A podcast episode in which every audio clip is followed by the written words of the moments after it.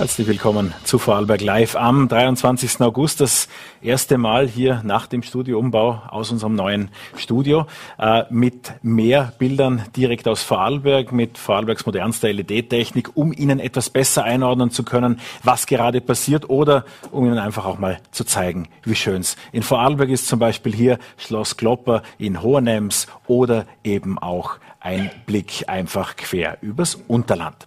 Wollen das nicht überstrapazieren, wollen aber heute definitiv aktuelle Themen besprechen. Vorarlberg kommt so langsam aus der Sommerpause. Das gilt auch für unseren Landeshauptmann. Da hat Zeit, die steigenden Corona-Zahlen zu besprechen und die harte Position der ÖVP zum Umbruch in Afghanistan und der menschlichen Tragödie, die dort ausgelöst wird. Und ab heute auch der 23. August, ein besonderer Tag für Vorarlbergs äh, Paradeautor Michael Köhlmeier. Er hat ein 960-seitiges Werk geschrieben, das 230 Jahre europäische Kulturgeschichte aus der Perspektive einer Katze erlebbar macht. Was es damit auf sich hat und wie er auf den Kater Matu kam, das hören wir auch im Verlauf der heutigen Ausgabe von Vorarlberg Live. Schön, dass Sie dabei sind und ich würde Landeshauptmann Markus Wallner direkt bei uns begrüßen wollen. Einen schönen guten Abend, Herr Landeshauptmann. Vielen Dank für die Einladung als erster Gast im neuen Studio. Ja, Sie waren in Südtirol und der heimischen Bergwelt im Sommer unterwegs. Urlaub gut absolviert? Ja, sehr angenehm. Äh, nach äh, jetzt schon eineinhalb Jahren Pandemiebekämpfung mehr oder weniger jedes Wochenende durchgearbeitet, war es schon mal gut, ein paar Tage auszuschnaufen. Ich habe es vorher gerade angesprochen, die Bilder aus Afghanistan lassen derzeit niemanden kalt. Menschen, Familien, Männer, Frauen, Kinder, die sich dicht in diese Transportflugzeuge meist des US-Militärs drängen. Eine menschliche Tragödie, die sich da in, um den Flughafen in Kabul, da kriegt man es mit, aber auch in anderen Teilen des Landes äh, abspielt. Der Bundeskanzler Sebastian Kurz, auch aus dem Urlaub zurückgekommen, hat im Sommergespräch von Puls 4 gestern bekräftigt, unter seiner Kanzlerschaft werde es dezidiert keine Aufnahme von Menschen aus Afghanistan geben. Vertreten Sie ebenso klar diese Position? Also für eine endgültige Beurteilung sehr schwierig, jetzt uh, spontan zu sagen, uh, was passiert jetzt ganz genau in Afghanistan. Die Bilder sprechen ein Stück weit eine eigene Sprache. Jedenfalls uh, stellen wir fest, auch von Vorarlberg aus natürlich mit Blick nach Afghanistan, dass hier die westliche Welt offensichtlich im Wesentlichen versagt hat, insbesondere die USA. Der Abzug der Truppen hat da ganz fatale Auswirkungen. Man steht eigentlich irgendwie auch staunend da und denkt sich, wie kann eigentlich passieren, dass äh, jetzt wieder wie damals in den, in den 70er Jahren diese Taliban zu einer Machtübernahme in Afghanistan kommen, äh, aus meiner Sicht sehr unübersichtlich, äh, auch mit der Frage, was da wirklich auch, auch passiert mit dieser Machtübernahme, wie die Lage, auch die politische Lage in Afghanistan weitergeht. Und natürlich hängt damit zusammen dann auch die Frage, wie wird international mit dem Land umgegangen. Äh, ich glaube, es ist auch dem Bundeskanzler, auch mir völlig klar, wir bewegen uns immer auf der Basis der Flüchtlingskonvention. Das ist klar. Wenn jemand in Österreich um Asyl ansucht, ist ein Verfahren durchzuführen. Andererseits äh, wissen wir natürlich auch, äh, und das ist nicht leicht, wenn man von hier nach Afghanistan schaut, wie die Lage sich dort auch zuspitzen kann. Wenn ich mich an die 70er Jahre zurückerinnere, hat das Ganze in einem fatalen, katastrophalen Bürgerkrieg geendet. Übrigens mit großen Fluchtbewegungen in die Nachbarländer, Pakistan, Iran und so weiter. Ähm, also da ist, da ist die, die Geschichte damals so ausgegangen. Heute lässt sich das eigentlich kaum sagen. Wenn wir jetzt mit dem Bund Kontakt haben, dann äh, erreicht uns jetzt einmal im Moment die Nachricht, dass eigentlich verhältnismäßig wenig Fluchtbewegung nach Europa stattfindet, sondern in erster Linie in die Nachbarländer. Und wenn der Bundeskanzler darauf hinweist, dass man dort mithelfen sollte zu stabilisieren, dann ist das aus der jetzigen Perspektive grundsätzlich richtig. Aber wenn ich mich an sein Gespräch gestern erinnere, dann war eben so klar, dass wir natürlich äh, uns immer auf der Basis der Genfer Konvention zu bewegen haben. Und das wird natürlich auch eingehalten. Es denken viele auch ans Jahr 2015, auch ich. Wir haben damals in Vorarlberg großartige Beiträge geleistet, vor allem mit der Zivilgesellschaft gemeinsam, aber auch mit, mit den Gemeinden. Aber wir haben damals auch ähm, insgesamt etwa jetzt eine Zahl von 1800 afghanischen Personen äh, in Vorarlberg erreicht. Wir haben immer noch 260 in der Mindestsicherung. Äh, ein Drittel in der Grundversorgung sind, sind immer noch afghanischer Herkunft. Die Integration bleibt eine wichtige Aufgabe, aber auch eine Herausforderung. Für mich äh, gilt immer Integration vor Zuzug grundsätzlich. Und äh, von daher glaube ich, äh, auch mit Blick auf 2015 Man sollte mit endgültigen Beurteilungen vorsichtig sein, äh, auch abwarten, was wirklich passiert und dann zu Entscheidungen kommen. Aber ich halte es ebenso für richtig zu sagen, vorschnelle Entscheidungen der Aufnahme sind auch nicht angebracht. Der Wiener Bürgermeister hat sich dazu entschlossen zu sagen, kurzfristig könnte Wien helfen. Man könnte, so die Bundesregierung das will, zusätzlich Menschen aus der Region aufnehmen. Das ist etwas, was Vorarlberg ausschließt. Also in der derzeitigen Situation schon, weil wir ähm, schon, würde man sagen, die Kompetenzen in dem Bereich natürlich auch einhalten. Die Frage, kommt jemand nach Österreich oder nicht, ist eine Bundesentscheidung prinzipiell. Sie ist international zu akkutieren. Ich glaube, da stellen sich eben mehrere Fragen in dem Zusammenhang. Wenn es zu einer Aufnahme in Österreich kommt, dann sind wir innerstaatlich auch verpflichtet, in der Grundversorgung unseren Beitrag zu leisten. Das haben wir in der Vergangenheit immer gemacht und würden es auch in Zukunft tun. Aber ich wäre extrem vorsichtig mit äh, mit Aussagen und Signalen, die bedeuten, wir stellen uns jetzt einfach hin und sagen, Afghanistan, herzlich willkommen in Vorarlberg in dieser schwierigen Situation. Äh, das hielt ich auch nicht für den richtigen Weg. Äh, mir liegt schon sehr viel daran, dass wir uns hier vernünftig bewegen, aber auch im Auge behalten, dass wir einen einigermaßen kontrollierten Ablauf der Zukunft gewährleisten müssen. Was ich definitiv ablehne, sind diese unkontrollierten Vorgänge des Jahres 2015. Und äh, da, da, da sage ich schon noch klar dazu, da unternehme ich auch persönlich alles, auch innerstaatlich, dass es zu unkontrollierten äh, Zuströmen, wie wir sie schon einmal genau. hatten, jedenfalls nicht mehr kommen kann. Schaut auch nicht so aus zurzeit. Aber ich bin kein Afghanistan-Experte und wie gesagt, die 70er Jahre sind auch anders ausgegangen. Migrationsexperten, auch solche aus Vorarlberg, äh, sagen ja, der Unterschied zu 2015 sollte auf jeden Fall sein, dass die Kontrolle behalten wird. Und auch da gibt es ja mehrere Schattierungen als alle aufzunehmen oder unter der Kanzlerschaft gar niemanden aufzunehmen. Wieso betont die ÖVP mit ihrem Innenminister Nehammer so stark auch, dass äh, weiterhin abgeschoben wird nach Afghanistan, auch wenn selbst dem Innenminister selbst klar sein muss, dass es technisch gar nicht mehr geht?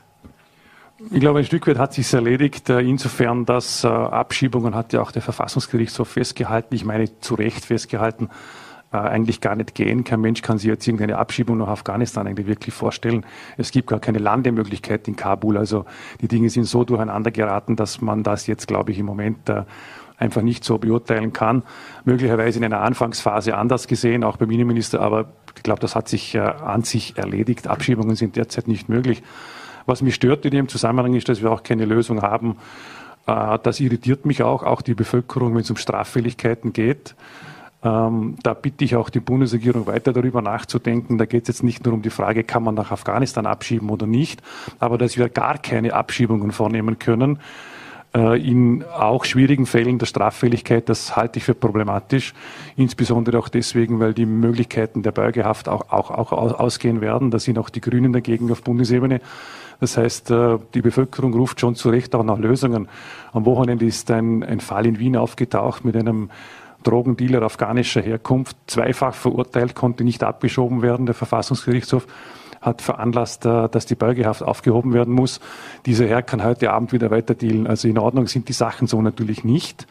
Und äh, insofern beim Innenminister, da muss man nicht immer überall einer Meinung sein, aber diese Frage, äh, wie geht man dort mit Straffälligkeit um, die können wir nicht unbeantwortet lassen. Und die ist natürlich nicht befriedigend gelöst im Moment, weil wenn die Antwort einfach heißt, es sind null Abschiebungen möglich, auch bei Straffälligkeit nicht, dann bin ich nicht einverstanden. Die Corona-Zahlen. Ein Blick darauf, wir alle wollten sie nie wieder sehen, aber die Kurve geht nach oben. Die Inzidenz, die unser treuer Begleiter durch die ganze Pandemie war, die liegt jetzt in Vorarlberg seit dem Wochenende auch wieder bei über 107 war es zuletzt. Äh, die Politik will ja die Inzidenzzahlen weniger betrachten und vermehrt auch auf die Intensivbelegung gehen. Auch da ist auf sehr niedrigem Niveau von drei belegten Betten in Vorarlberg heute einer dazugekommen. Aber die Deutschen haben angekündigt, ab 100 längerfristigerer Inzidenz auch mit Grenzmaßnahmen wieder beginnen zu wollen, mit Einreisebeschränkungen und so weiter, was für den Tourismus eine Hiobsbotschaft ist und wäre. Wie geht sich das aus, gleichzeitig eine höhere Inzidenz zu tolerieren, äh, aber dann doch international kompatibel sein zu wollen? Die Deutschen haben heute freilicherweise, ich, ich würde mal sagen, angekündigt, ob es stimmt, werden wir dann noch sehen, dass sie sich jetzt nicht nur auf Inzidenzwerte stützen werden, sondern dass sie auch auf die Frage der Spitalsbelegung gehen. Damit würde man dorthin kommen, wo wir eigentlich seit dem Frühjahr schon sind, weil wir haben schon im März bei der Modellregion Vorarlbergs auch erkannt, dass sozusagen Inzidenzwerte und Spitalsbelegung, Infektionszahlen und Spitalsbelegung aufgrund des Impffortschrittes massiv auseinandergehen. Das passt nicht mehr zusammen. Wir waren eines der ersten Regionen, die gesagt hat, äh, da muss man andere Wege einschlagen, sozusagen als Modellregion.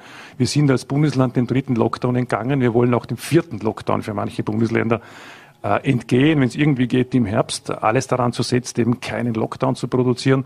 Das ist, äh, glaube ich, immer noch das Allerwichtigste, die Menschen nicht äh, in die Arbeitslosigkeit zu schicken. Die Wirtschaft zieht wieder an, es geht eigentlich nach oben. Das heißt, äh, man muss schon sehr viel unternehmen. Im Moment würde ich sagen, die Ausgangslage ist angespannter wieder, aber sie ist wesentlich besser als im vergangenen Jahr, weil die Durchimpfungsrate angestiegen ist, noch nicht dort, wo sie sein sollte. Wir sind zwar über 60 Prozent, es kommen die Genesenen dazu, aber wir sind noch nicht bei der Herde, Anführungszeichen, angekommen und deren Immunität das heißt, äh, die Sache ist noch nicht überstanden. Aber was mich beruhigt, ist eine relativ geringe Belegung der Intensivbetten.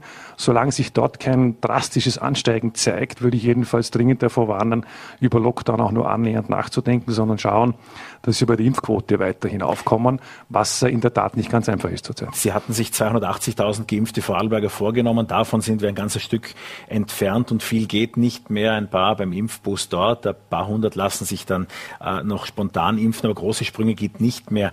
Ähm, der italienische Gesundheitsminister hat heute angekündigt, wenn das nicht bald 80 Prozent sind, dann kommt die Impfpflicht. Ist das auch in Österreich nicht ohne dies der Weg? Ich bin eigentlich nie für eine Impfpflicht äh, eingetreten, weil es am Ende schon eine sehr, sehr persönliche Entscheidung ist und auch einen Eingriff in den eigenen Körper bedeutet. Aber andererseits muss man schon sagen, äh, wir sollten versuchen, die Impfquote zu steigern und auch raufzubringen, in erster Linie durch Angebote beim Impfen. Äh, wir sehen im Moment eigentlich große Fortschritte bei, den, bei der älteren Generation im Lande. Wir sehen große Lücken bei den Jungen und wir haben praktisch keine Impfmöglichkeit bei den unter Zwölfjährigen es ist ein bisschen besorgniserregend, dass die ersten Zahlen aus USA auftauchen, wo Kinder auch durch eine Mutation erreicht werden und zum Teil auch schwer erkranken. Das sind aus meiner Sicht keine guten Nachrichten. Und eine gewisse Solidarität mit der Jugend, mit den Kindern wäre jetzt ebenso gefragt wie damals oder vor einigen Monaten noch die Hilfe für die Erwachsenen und für die ältere Generation.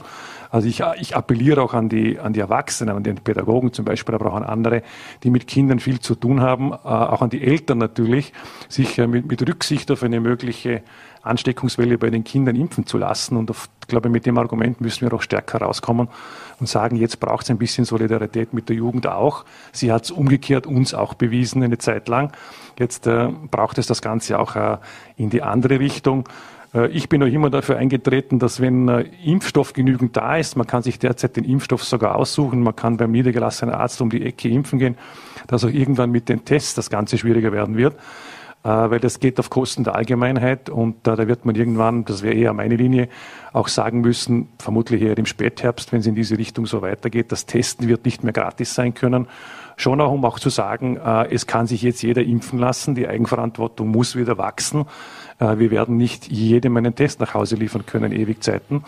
Und das kann schon sein, dass das am Ende auch etwas kostet. Der Gesundheitsminister sagt ja, 1G jetzt, das ist das Stichwort, das herumschwirrt seit ein paar Tagen. Auch der Kanzler kann sich in gewissen Bereichen äh, 1G vorstellen, was dann übersetzt heißt, nur mehr eine Impfung zählt, auch nicht der genesenen Status, vor allem in der Nachtgastronomie. Ist das auch ein Weg, den Sie befürworten? Also nicht im Generellen. Ich bin immer dafür eingetreten, dass wir bei der 3G-Regel an sich bleiben, einmal in Vorarlberg die Strategie dort festhalten der letzte Informationsstand ist, dass man in bestimmten Bereichen, das könnte auch ein Konsens werden, etwa der Nachgastronomie muss aber gut geprüft werden, meiner Meinung nach auch eine 1G-Regel einführt. Ich halte es verfassungsrechtlich nicht ganz für unproblematisch, weil man sollte immer das gelindeste Mittel anwenden und nicht sofort zu einer 1G-Regel äh, übersteigen können. Ich will keine Verordnung des Bundes, die dann wieder in die Luft gesprengt wird oder aufgelassen wird vom Verfassungsgerichtshof. Das heißt, die Begründung für eine 1G-Regel ist eine sehr, sehr wichtige und die muss verfassungsrechtlich natürlich halten. Ich glaube, dass sie in vielen Bereichen von Wirtschaft, Gesellschaft, äh, Sport und Freizeitmöglichkeit eher nicht so leicht funktioniert. Bei der Nachgastronomie wird zumindest erläutert, dass dort viele Faktoren zusammentreffen. Man kann Masken schlecht tragen, man ist in Bewegung, es sind viele eher junge Leute dort. Äh, es kann der Abstand überhaupt nicht eingehalten werden. In einer Disco logischerweise klappt das alles irgendwie nicht so dass dort äh, die Anwendung einer 1G-Regel auch rechtlich argumentierbar wäre. Wie gesagt, in einem sehr, sehr eingeschränkten Bereich und gut begründbar vorstellbar. Aber als generelle Regel, dass wir sozusagen einfach einführen, wer geimpft ist, der kommt irgendwo hinein auf ein Fußballmatch und der andere nicht. Es gibt so viele Bereiche, die dann tangiert werden, die müsste man alle der Reihe nach durchdiskutieren. Wo ist der Unterschied zwischen einer Diskothek und einem Zeltfest? Wo ist der Unterschied zur Kulturveranstaltung und zur Sportveranstaltung? Also ähm, nicht vorschnell entscheiden, sondern wirklich genau überprüfen, was läuft. An sich wäre eine 2G-Regel auch schon sinnvoll, nämlich genesen und geimpft. Das wird jetzt angewandt bei der bei, den, ähm, äh, bei der Nachgastronomie und es wird ein PCR-Test verlangt, also auch eine, eine höhere Eintrittsschwelle mit, einem, mit dem Goldstandard sozusagen. Äh, das funktioniert nicht immer so schlecht in der Nachgastronomie. Also das, das, das schnelle Umsteigen auf eine 1G-Regel äh, würde ich im Moment eher etwas zurückhaltend beurteilen. Das kann nur dann sein, wenn wir eine Lage finden, die sich deutlich verschärft und wo eindeutig klar ist, dass wir in der Nachgastronomie einen eine Verschärfung einleiten Sehen Sie das sehe ich im Moment eigentlich noch nicht. Bereiche in Vorarlberg, die mit der Erfahrung, die jetzt auch im Sommer, der ja äh, in virologischer Hinsicht immer die entspanntere Zeit jetzt war in den vergangenen äh, Jahren, äh, sehen Sie Bereiche, wo man nachschärfen muss? Wie würden Sie beispielsweise einen Tag nach Beendigung der Festspiele ein virologisches Fazit der Festspiele ziehen? Hat es dort Problembereiche gegeben, die darauf äh, Rückschlüsse zulassen, dass sich da Regeln ändern äh, müssen? Die Festspiele waren aus meiner Sicht eigentlich ein ideales Beispiel dafür, wie sogar große Gruppen und große Menschenansammlungen mit einem guten Schutzkonzept gehandelt werden können. Meines Wissens nach, außer einem einzigen Fall, der auch gut gehandelt wurde, ist äh, nichts aufgetaucht. Ja, im Regelfall ist man natürlich im Freien, man ist auf der Seebühne, aber schon relativ nah beieinander. Aber es wurde eine gute Registrierung durchgeführt, es gab ein vernünftiges Schutzkonzept. Äh, man kann von der Stelle aus eigentlich für das Handling nur gratulieren. Ich habe mir immer gedacht, das kann schwierig werden bei den Festspielen, bin aber dafür eingetreten, dass wir es versuchen. Und es ist eigentlich auch gut gegangen. Wenn ich es mir im Moment anschaue, dann ist es eigentlich, sind es nicht diese großen Veranstaltungen zurzeit, äh, es waren auch nicht die Festspiele, es sind äh, zu einem beachtlichen Teil Reiserückkehrer, weil irgendwo im Ausland halt eine Ansteckung schneller passiert, wie es offenbar im Inland passiert. Es sind die Jungen, die sich natürlich eher anstecken, weil ungeimpfter sind, große Gruppe von, von Nicht-Geimpften. Äh, und es sagen uns natürlich die Experten, es gibt nicht mehr viele Möglichkeiten. Entweder es wird geimpft oder man wird einfach irgendwann krank werden und der Virus, der Virus wird einen erreichen. Und äh, die Meinung teile ich eigentlich. Wir werden in ein Stadium kommen, wo es entweder heißt impfen oder erkranken. Und ich hoffe nicht schwer erkranken, aber ich glaube, man kommt dem Virus am Ende auch nicht aus. Und äh, da hilft eigentlich nur eines, nämlich konsequent impfen. Sie haben vorher gesagt, das ist ja auch so, also nicht wörtlich haben Sie das gesagt, aber ich würde es so nennen, für viele Familien beginnt jetzt das Roulette-Spiel im Herbst erneut, weil die Kinder unter zwölf Jahren keine Möglichkeit haben, sich impfen zu lassen. Die Kinderimpfung, das war auch eine Geschichte in den Vorarlberger Nachrichten, auf die wir sehr viel Rückmeldung am Wochenende bekommen haben. Die Impfung für sechs bis zwölfjährige wird ja auch erst für kommendes Jahr erwartet. Ist das auch ein Stand, mit dem Sie rechnen, dass die Schule auch dieses praktisch ganze erste Halbjahr auch ohne Impfung in der Grundschule, in der Volksschule auskommen muss? Also wenn sich das nicht grundsätzlich äh, ändert von der Expertenseite, dann haben wir damit zu tun, dass wir eine große Gruppe von Kindern haben, ein Teil auch Jugendliche darunter, aber jetzt einmal Kinder unter zwölf, die einfach nicht geimpft werden können. Der Schulstart muss man sich so vorstellen, dass intensiv getestet wird. Es ist jetzt schon klar, dass die ersten zwei Schulwochen mindestens drei Tests in einer Woche gemacht werden müssen für die Kinder. Und das bedeutet, dort muss ein PCR-Test dabei sein, also der höchste Standard, und zwei Antigen-Tests. Nach diesen zwei Wochen wird es eine Beurteilung geben. Und dann gibt es vielleicht bestimmte Hotspots, die herausstechen, wo weiter getestet werden muss. Auch Kinder werden weiter getestet werden müssen. Äh, ich glaube, es wäre uns allen geholfen. Natürlich muss man da sorgfältig sein äh, und auch die Forschungsergebnisse müssen da sein. Aber es wäre uns schon allen geholfen, gäbe es auch für die Kinder endlich einmal einen möglichen Impfstoff. Würden wir den einsetzen können, nach unter zwölf hätten wir auch die Frage der Herde und deren Immunität wesentlich schneller erreicht, weil diese Gruppe fehlt uns natürlich jetzt völlig. Und das sind ja auch ein paar tausend dazu, plus auch noch Jugendliche, die wir nicht erreichen konnten. Also man muss jetzt im Herbst schon einen Schwerpunkt darauf legen, dort zu testen. Das wird nicht anders gehen. Auch die Pädagogen werden verstärkt testen müssen, auch verpflichtend meiner Meinung nach. Ähm, Bleiben wir kurz bei den Pädagogen. Aber die Kinder, dort gibt es den Impfstoff nicht. Und wie gesagt, äh, ich gehöre zu den wenigen, die etwas klarer gesagt haben, mich beunruhigen diese Nachrichten aus USA schon. Ich ja. schaue mir das genau an, weil das Schlimmste, was uns eigentlich passieren könnte, Wer jetzt im Nachgang dieser Pandemie, wo wir glauben, alles ist schon irgendwie in Ordnung und es passiert eh nichts auf der Intensivstation und wir haben es geschafft, dass wir irgendwie eine Mutation bekommen, die uns äh, vor allem auch die Kinder erkranken lässt. Und das ist etwas, was wir unter allen Umständen noch vermeiden sollten. Ihr Experte Armin Fiedler hat in aller Klarheit gesagt, auch klarer als manche andere, wer sich nicht impfen lässt, hat den Beruf des Pädagogen äh, verfehlt, äh, wurde dafür hart kritisiert. War eine sehr kantige Aussage. Aber, naja, ja. aber die Frage ist, äh, wieso auch die Gewerkschaft auch während ihres Urlaubs so massiv gegen eine Impfpflicht aufgetreten ist, viel massiver als in anderen Bundesländern. Äh, uns erreichen auch äh, Hinweise von Direktoren, die also mit dem Impfen so überhaupt nicht überzeugt sind, durchaus auch in Schulen, die vom Land verantwortet werden. Haben wir ein Problem mit den Pädagogen?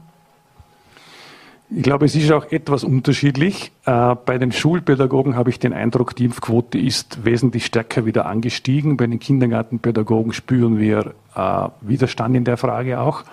Ich glaube, da gibt es eher mehr Leute noch, die sagen, sie wollen sich nicht impfen lassen, woher das immer noch kommt. Äh, ich versuche eigentlich eher positiv zu wirken und zu sagen, es geht jetzt nicht darum, jemanden, glaube ich, gesetzlich zu verpflichten von heute auf morgen. Das kann immer nur Ultima Ratio sein, wenn nichts funktioniert. Aber äh, bei den Kindern geht es um Solidarität. Ich meine, die können nichts dafür. Wir können unter zwölfjährige Kinder nicht impfen. Und wieso wir die einem höheren Risiko aussetzen sollen, ist eigentlich nicht ganz verständlich. Und eine Pädagogin, ein Pädagoge, der jeden Tag mit Kindern unter zwölf zu tun hat, der sollte sich eigentlich automatisch impfen lassen. Das äh, wäre etwas, was man verlangen kann und wo man auch sagen müsste, aus ähm, Solidarität und zum Schutz der Gesundheit der Kleinsten wäre das auch notwendig. Zum Abschluss noch eine Frage und Einordnung Ihrerseits zum Koalitionsklima. Sie saßen ja hier bei uns im Studio, als Bundeskanzler Sebastian Kurz seinen Steinzeitsager äh, vom Stapel ließ. Den ganzen Sommer wurde darüber diskutiert und auch hier in Vorarlberg äh, ist natürlich die Diskussion um die S18 und vieler Alternativvarianten äh, aufgeblüht, äh, vor allem auch äh, natürlich durch Ihren Koalitionspartner, die Grünen, die durchaus äh, die Chance sehen, diese Straße äh, zu verhindern, wenn ich das so äh, frei sagen darf. Wie würden Sie Ihr Verhältnis zu den Vorarlberger Grünen momentan bezeichnen? Naja, wir sind ja an sich in einer vernünftigen Partnerschaft und einiges gewohnt und waren bisher immer in der Lage, auch schwierige Phasen, wenn sie aufgetreten sind, gut zu bewältigen. Ich bin immer noch der Meinung, es tut dem Land gut, wenn diese beiden Kräfte zusammenarbeiten. Das sollten wir auch nicht verlassen, aber man darf es eben auch nicht überstrapazieren und ein Regierungsabkommen, das man schließt, ist eine Grundlage. Da wird vielleicht nicht immer jeder Beistrich eingehalten, aber in den wirklich essentiellen Fragen einer politischen Einigung zwischen zwei Parteien muss man wissen, was man tut. Und da habe ich im Moment den Eindruck, das weiß man nicht ganz immer, weil wir gerade in der S18-Fragestellung uns besonders intensiv unterhalten haben. Und wir hatten damals einen für beide Seiten guten Kompromiss gefunden, der eigentlich auch in die jetzige Diskussion passen würde, weil wir damals gesagt haben, wenn die ASFINAG als Plan eines Organs sozusagen als Gesellschaft zur Entscheidung kommt, eine Trasse zuzulassen oder zulassen zu können, die sie für genehmigungsfähig hält, dann werden wir uns als Koalition dafür entscheiden können, diese Trassenentscheidung erstens zu akzeptieren und zweitens in ein UVP-Verfahren zu schicken. Das heißt, äh, auch eine neue Trasse, jetzt die berühmte CP-Variante, uns wäre damals ja die Z-Variante eigentlich lieber gewesen, aber jetzt ist es eben so. Auch diese muss natürlich eine Umweltverträglichkeitsprüfung standhalten und die wird doch bis zu den Höchstgerichten, nehme ich einmal an, auch dauern und bekämpft werden. Äh, das heißt, das ist ja keine leichte Sache. Und man könnte ja auch sagen, wir können uns darauf einigen, dass wir äh, die letzte Entscheidung im UVP-Verfahren eben auch abwarten. Wenn dies dort scheitert, kommt die Alternativdebatte sowieso. Nur wenn es durchkommt, muss es natürlich auch äh, klar sein, dass es auch gebaut werden kann. Und ähm, ich habe den Eindruck, dass der Weg jetzt verlassen wird. Und da sind schon viele auch in der Bevölkerung schwerstens irritiert, weil äh, noch zwei Sätze dazu. Ich meine, wir haben ein sehr langes konsensorientiertes Planungsverfahren durchgeführt, äußerst basisdemokratisch unter Beteiligung der Gemeinden im Rheintal. Es, ist, es sind 20 Straßenkorridore geprüft worden äh, und am Ende wurde unterschrieben ein Abschlussdokument mobil im Rheintal. Auch die Dinge, die jetzt diskutiert wurden, sind mehrfach geprüft worden. Jetzt der Bevölkerung zu sagen, sozusagen vom, vom Schreibtisch in Wien aus, und mit grüner Schützenhilfe im Land, wir prüfen einfach alles neu und gehen zurück an den Staat, ist schon ein harter Schlag ins Gesicht derer, die dringend eine Entlastung brauchen. Jetzt kann man sagen, das wird lange gehen. Ja, das wird schon sein, wird bei Resi auch so sein. Aber es ist trotzdem eine Generationenfrage, ob diese beiden Autobahnen nicht miteinander verbunden werden müssen. Und äh, an sich ist das entschieden worden und im Koalitionsübereinkommen zumindest so weit festgehalten worden, dass die Grünen keine großen Fan der S18 sein müssen, aber sie zulassen, dass in einem Verfahren eine Umweltverträglichkeitsprüfung gemacht wird. Und dort werden Klimaschutzfragen ja auch mit berücksichtigt werden müssen. Also, aber wenn Sie schon das diesen Konsens zu verlassen, ist schon etwas etwas Neues in dieser Koalition und das wird natürlich zu internen Gesprächen führen. Das heißt, den Konsens zu verlassen, wenn Sie das Koalitionsabkommen zitieren, das Sie auch von allen Abgeordneten haben unterschreiben lassen. Sie sehen die Grünen momentan außerhalb dieses Koalitionsabkommens? Ja, im Moment schon. Also äh, die Haltung, die jetzt eingenommen wird, die hat mit dem, was wir miteinander vereinbart haben, praktisch nichts zu tun. Jetzt wird so getan, als hätten keine Prüfungen der Vergangenheit stattgefunden. Und es wird so getan, als könnten wir bei der Stunde Null beginnen. Das ist eine sichere Methode der Verhinderung und keine Methode, eine Lösung herbeizuführen. Jetzt bin ich der Letzte, der nicht für Klimaschutzfragen offen ist. Wir brauchen auch da keine allzu großen Zurufe aus Wien. Wir tun viel in dem Bereich und werden weiter viel tun. Wir bauen die Wasserkraft engagiert aus. Wir sind die Ersten in Österreich, was der Elektroanteil bei den Fahrzeugen angeht. Äh, wir haben den höchsten Radverkehrsanteil aus ganz Österreich. Der Umstieg auf den öffentlichen Verkehr ist am höchsten in ganz Österreich. Man muss uns jetzt nicht erklären, dass wir im Klimaschutz was tun müssen. Mehr müssen wir miteinander tun. Das dürfte uns allen klar sein. Aber dem gegenüberzustellen, sozusagen eine seit Jahren geforderte Entlastungsvariante für tausende Leute im unteren Rheintal nicht machen zu wollen, ist äh, aus meiner Sicht eine, wäre eine Fehlentscheidung und ist außerhalb des Koalitionsabkommens. Landeshauptmann Markus Wallner, vielen Dank für den Besuch bei uns im Studio. Ein heißer politischer Herbst, der sich da ankündigt. Dankeschön. Der Autor Michael Köhlmeier hat ein neues Werk abgeliefert und manch einer und manch eine wird sich das gegebenenfalls auch schon vor dem Sommer gewünscht haben, denn es sind 960 Seiten eng bedruckt. Äh, mehrere Begebenheiten, eigentlich ja sieben unterschiedliche Begebenheiten, die sich aneinanderreihen und das Ganze aus einer ungewöhnlichen Perspektive, die Sie so noch nicht gesehen und gelesen haben, nämlich aus der Perspektive einer Katze. Genauer gesagt des Katers Matu. Er ist Zeitzeuge bei unterschiedlichen Begebenheiten aus den vergangenen 230 Jahren Kulturgeschichte und wir werden gleich in dieses Werk eintauchen. Ich möchte aber Michael Köhlmeier zu mir ins Studio bitten ähm, und die Chance natürlich nicht ungenutzt lassen, wissen. Manche von Ihnen werden sich erinnern, er hat Anfang des Jahres an Bundeskanzler Sebastian Kurz mehrere Verse per Presseaussendung veröffentlicht. Alles in allem eine sehr kritische Haltung zur damals sehr stark diskutierten Haltung der ÖVP äh, zu den äh, Flüchtlingen auf den griechischen Inseln. Jetzt eine ähnliche Situation, Michael Köhlmeier, in der wir über Flüchtende aus Kabul berichten und wieder einer sehr klaren ÖVP-Situation. Die Reaktion vom Bundeskanzler Sebastian Kurz haben wir auch gestern wieder gehört. Unter seiner Kanzlerschaft wird es nicht mehr äh, Menschen aus Afghanistan in Österreich geben. Wie denken Sie über die ganze Debatte, die da über uns hereingebrochen ist? Ja, fragen wir uns, warum er das sagt. Und ich glaube, er sagt es darum, dass er halt, weil er halt die Wähler der FPÖ, die er gewonnen hat, nicht verlieren will. Aus ganz einfachem Grund. Wenn es übermorgen plötzlich in der Bevölkerung eine Mehrheit dafür gäbe, afghanische Flüchtlinge aufzunehmen, dann würde er es tun. Die ÖVP legitimiert sich sicherlich durch äh, Meinungsumfragen, die äh, ja. eine sehr starke Beeinflussung bieten. 60 Prozent der Menschen sagen laut diesen Umfragen, dass sie eben nicht mehr Menschen aus Afghanistan hier möchten. Muss man trotzdem helfen?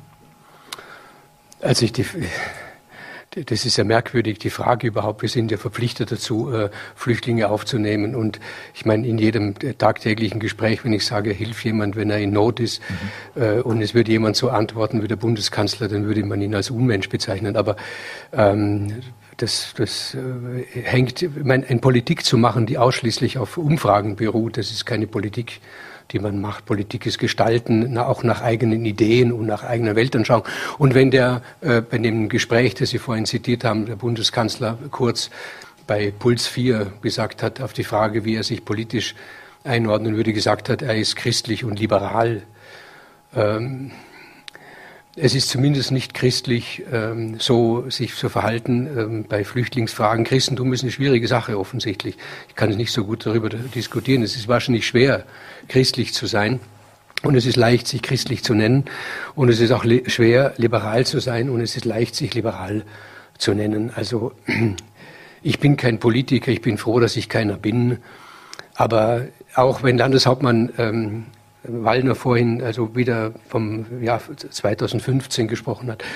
äh, man muss sich aber fragen, ob das nicht ein, ein Mythos ist, den man da aufbaut, einen Negativmythos. Ich brauche heute nur zu sagen, 2015 darf nie wieder kommen. Und ganz egal, ob jemand je mit, mit, mit 2015 in Kontakt gekommen, jeder schreit auf und sagt, na, um Gottes Willen, nein.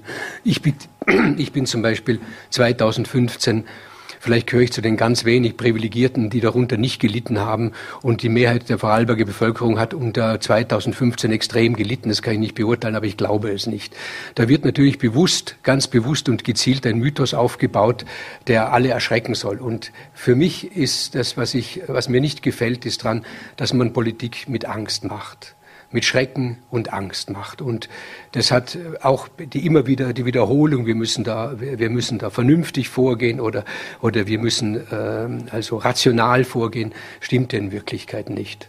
Ähm, man kann auch ganz ehrlich sein, ich verstehe das ja auch. Man kann sagen, ich habe eine Umfrage gemacht, die Mehrheit will keine Afghanen da. Warum nicht? Weil Afghanen offensichtlich Mädchen vergewaltigen. Wir haben diesen Fall gehabt. Ich könnte auch dann sagen, du mir doch alle Leute ähm, aus, der, aus der, der Stadt, aus dem der Herr Fritzel gekommen ist, in Zukunft äh, schneiden, weil dort gibt es einen, der seine Familie in den Keller eingesperrt hat.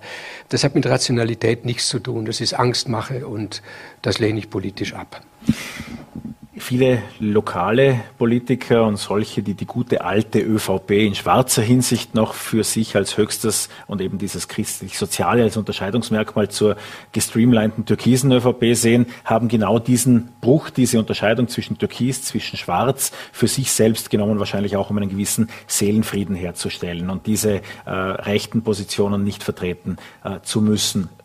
Sind solche Unterscheidungen zwischen Schwarz und Türkis für Sie in der Beobachtung glaubwürdig?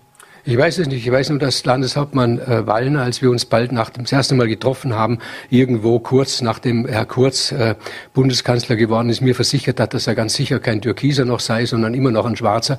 Ich glaube, die wirklich Schwarzen, die, die, so, die sich so noch bezeichnen, das sind diejenigen, die politisch nichts mehr zu sagen haben in der ÖVP. Aber bitte fragen Sie mich nicht über, über, über Politik und ÖVP, weil davon verstehe ich zu wenig. Und ich würde sagen, ich habe mich zu oft eingemischt. Und ähm, wie meine Position ist, weiß man. Und äh, ich möchte nicht immer das Gleiche sagen müssen. Wir sagen was Neues und wir sprechen über äh, das Werk Matou, ein 960 Seiten starker Roman, der den Blickwinkel, äh, der Erzähler, der den Blickwinkel einer Katze, einer Skaters einnimmt, um europäische Kulturgeschichte äh, zu vermitteln, beziehungsweise die Beobachtung äh, derselben. Wie begann das Vorhaben, genau diese diesen Blickwinkel einzunehmen und dieses Projekt in Angriff zu nehmen. Das ist ja manchmal sehr plötzlich so irgendetwas. Also äh, manche Romane kündigen sich so lang an, dass man gar nicht genau weiß, wann ist die erste Idee gekommen. Und bei manchem, wie bei Matou, weiß ich's. Und ich, ich hatte einen äh, zeitgenössischen Stahlstich gesehen aus der Französischen Revolution. Also das übliche Bild, man sieht die hoch aufgerichtete Guillotine und unter dem Blutgerüst sind lauter Hunde und Katzen. Und dann habe ich mich da erkundigt und habe fest, hab mich also rausgekriegt, die haben das Blut geleckt. Und ähm, auch wenn man mich jetzt schelten mag, das ist so tragisch, aber gleichzeitig auch komisch. Das hat was Komisches. Äh, Woody Allen hat, glaube ich, mal gesagt, was ist äh, Komödie? Komödie ist Tragödie plus Zeit. Und wenn wir die, äh, die Guillotine so weit in der Vergangenheit haben und wir sehen Katzen und Hunde, die sich da ein, ein Fressfest veranstalten, indem sie das Blut der Menschen lecken, die geköpft worden sind, da habe ich mir dann auf einmal gedacht, die leben in einer vollkommen für uns unzugänglichen Parallelwelt. Bei uns passieren unglaubliche Umbrüche, während die ganz normal ihr Leben und die Umbrüche, die bei den Katzen passieren, sind für uns nicht zugänglich. Und ich habe mir gedacht, eine optimale, vom Schreiben her gesehen, optimale Distanz wäre mal zu versuchen, unsere letzten 230 Jahre aus dem Blickwinkel einer Katze zu sehen, die ja bekanntlich jedenfalls in unseren Breiten sieben Leben hat. Und das ist innerhalb weniger Augenblicke diese, diese Idee entstanden. Aber eine Idee ist noch nicht die Durchführung, oder? Das, die, die lange Strecke ist dann die Durchführung.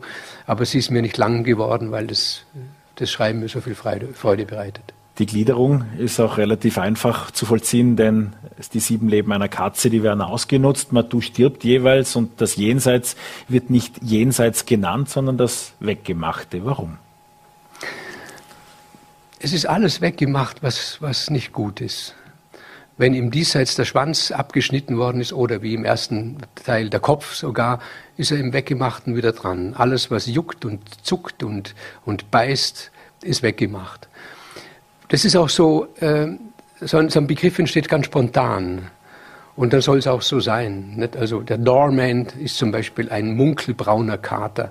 Dieses Wort gibt es nirgends außer in Vorarlberg und bei uns aber Munkelebru. Munkelebru. Munkelebru. Weiß jeder, was gemeint ist. Munkelbraun, ich habe gedacht, der, der Lektor wird sagen, du, was ist das? Aber er hat sich gedacht, ja, vielleicht ist es ein alter Ausdruck, jedenfalls ist es ohne jeden Anstand durchgegangen. Der Berliner Hansa Verlag hat das ohne Anstände Absolut. Ja. Sehr gut.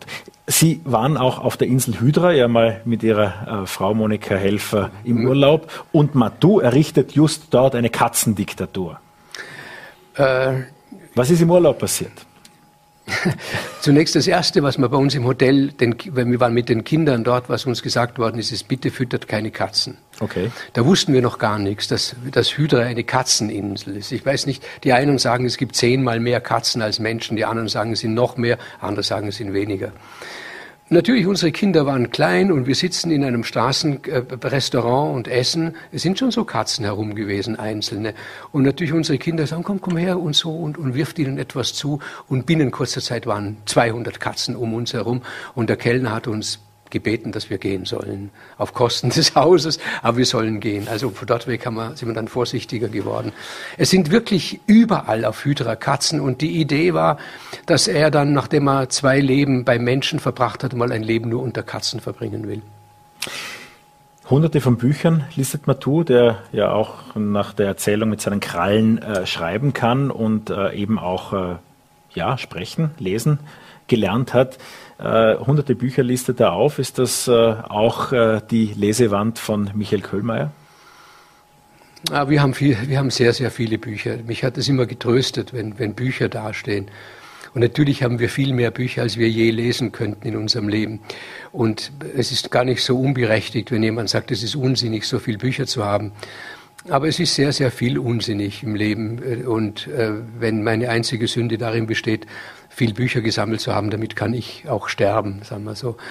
Aber ich habe mir gedacht, wenn wir es mal umgekehrt sehen, wenn, oder nehmen wir es wieder Carter, der betritt dadurch, dass er reden kann, eine vollkommen fremde Welt die des, des Menschen. Was würden Sie, wenn es Ihnen umgekehrt gingen, Sie würden die, die, die Welt eines Tieres betreten?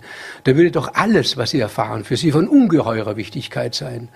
Und wenn der Kater feststellt, dass ein Großteil unseres Wissens das wir haben, vermittelt wird über Bücher, dann wird er natürlich alles dran setzen, lesen und schreiben zu lernen und wird natürlich lesen wie ein Verrückter und das tut er. Die Situationen, Sie hatten ja dann sieben sozusagen oder sechs und, eine Über, äh, und einen Überbau zur Auswahl, das von E.T.A. Hoffmann bis Andy Warhol relativ eine breite Spann, äh, eine wandte Spannbreite dabei. Wie, wie haben Sie die Situation ausgewählt?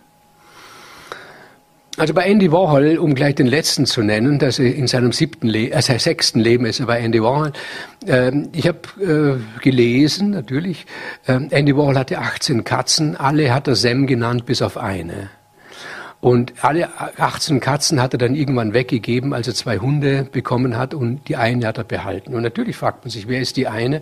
Und für mich war die Antwort klar, wer die eine ist, nämlich mein Matu. Ähm, bei E.T.A. Hoffmann nachdem er, das ist das zweite Leben, nachdem er gelernt hat zu sprechen, hat er natürlich die Sehnsucht gehabt, das dringende Bedürfnis, auch lesen und schreiben zu können. Und er hat sich gedacht, also gut lernen, lesen und schreiben kann man bei einem Schriftsteller, weil die tun ja nichts anderes. Zweitens sind die Schriftsteller alle ein bisschen Meschucke. Und die werden nicht gleich verrückt, wenn ein Kater spricht. Und deshalb hat er sich den Ete Hoffmann ausgesucht, der ja etliche Bücher geschrieben hat. Also auch äh, den, den, den, den Kater Murr, wo auch eine Katze erzählt und Meister Floh. Also Bücher geschrieben hat, in denen Tiere sprechen. Da hat er sich gedacht, da bin ich gut aufgehoben. Matou heißt der französische Kater. Der ähm, nicht kastrierte Kater. Der nicht kastrierte Kater. Wie viele Katzen hat denn Michael Köhlmeier zu Hause? Äh, wir haben eigentlich zwei. Das heißt, ähm, das ist eine Tragödie eigentlich, ein Drama war das. Wir hatten einen Kater, einen ganz scheuen Lieben. Und dann ist uns eine Kätzin zugelaufen, die gar nicht scheu ist und auch nicht lieb. Und die hat unseren Kater vertrieben. Jetzt ist er aber immer noch da, traut sich aber nicht ins Haus, umkreist unser Haus, ist bei Nachbarn. Was nicht schlimm ist, weil bei uns gibt es viele Katzen, von denen ich gar nicht weiß, wem sie gehören. Ist halt so am Land. Die kommen und gehen. Und auch unsere Katze kann, wir haben eine Luke, eine Luke im Keller, die kann kommen und gehen, wenn sie, wenn sie will. Und wir verzärteln sie auch nicht. Also die ist da, wenn sie schmusen will, dann, dann tun wir es ein bisschen, wir geben ihn zu fressen, die ist halt immer irgendwie da. Ich fand es schön, als ich an Matu geschrieben habe, besonders in den, im Sommer, wenn ich auf der Terrasse gesessen bin, hat sie sich hinter meinen Laptop gelegt und manchmal hat sie dann mit dem Körper dagegen gedrückt, sodass mein Laptop, da muss ich dagegen drücken, um mir zu sagen, du, ich habe noch zu tun. Also der Wille der Katzen, der da mitspielt, äh, bedankt mich sehr. Äh, man könnte ihnen stundenlang zuhören. Wer sie stundenlang lesen will, dem ist äh, der Neuroman Matu zu empfehlen. Ab heute in einer Buchhandlung des Vertrauens. Vielen Dank, dass Sie diesen Glanz in unsere bescheidene Hütte hier gebracht haben. Danke für die Einladung. Dankeschön. Und morgen geht's mit Vorarlberg Live weiter. Wir werden dann ein Interview mit Finanzminister Gernot Blümel bringen und äh, so manchen anderen Gast jetzt begrüßen. Schön, wenn Sie wieder dabei sind. Ihnen einen guten Abend.